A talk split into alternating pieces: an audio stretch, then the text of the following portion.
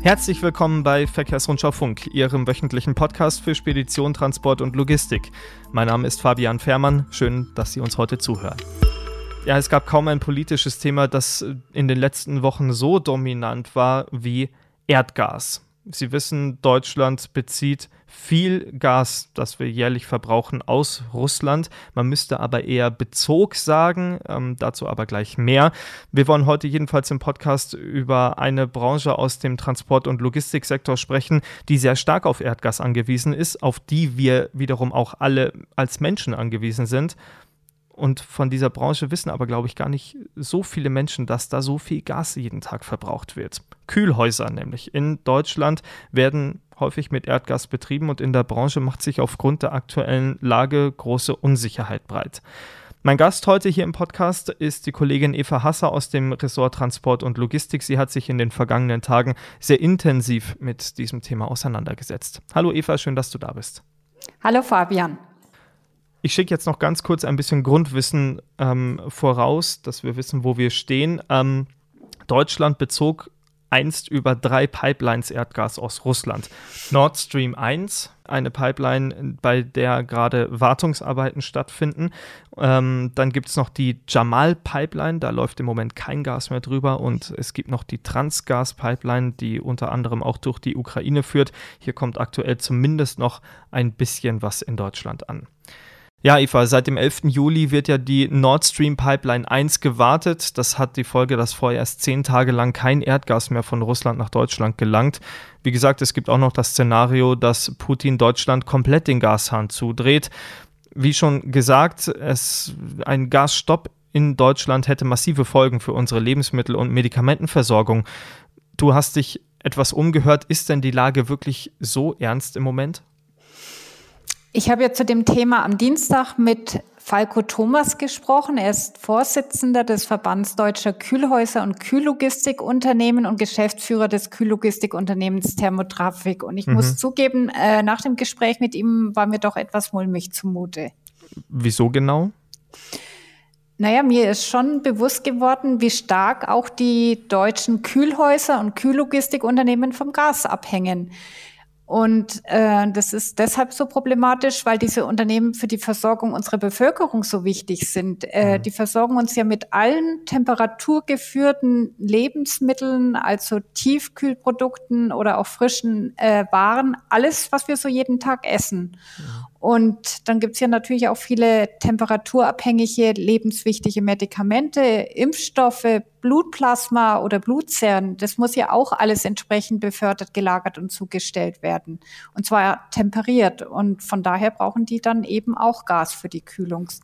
Ja. Also das kann sich jeder ja eigentlich selber mal vorstellen, wenn man durch den Supermarkt durchläuft und alle Kühlregale wegnehmen würde. Das wäre alles weg. Äh, die ganzen Tiefkühltruhen, Medikamente, Obst, Gemüse, ähm, das ist alles ja von natürlich eben von temperaturabhängigen Transporten abhängig.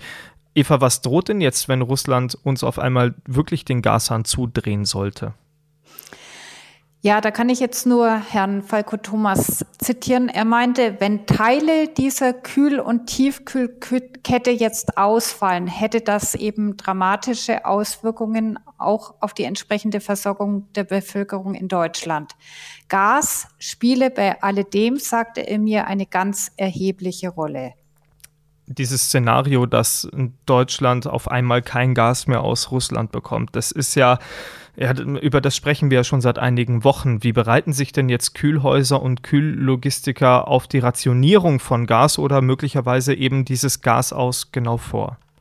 Also was ich gehört habe, die Unternehmen prüfen schon tatsächlich seit Monaten intensiv verschiedene Notfallszenarien.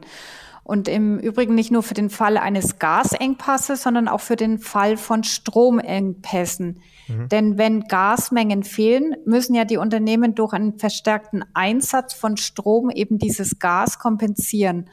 Und äh, das machen sie teilweise über Windkraft oder auch Solarenergie.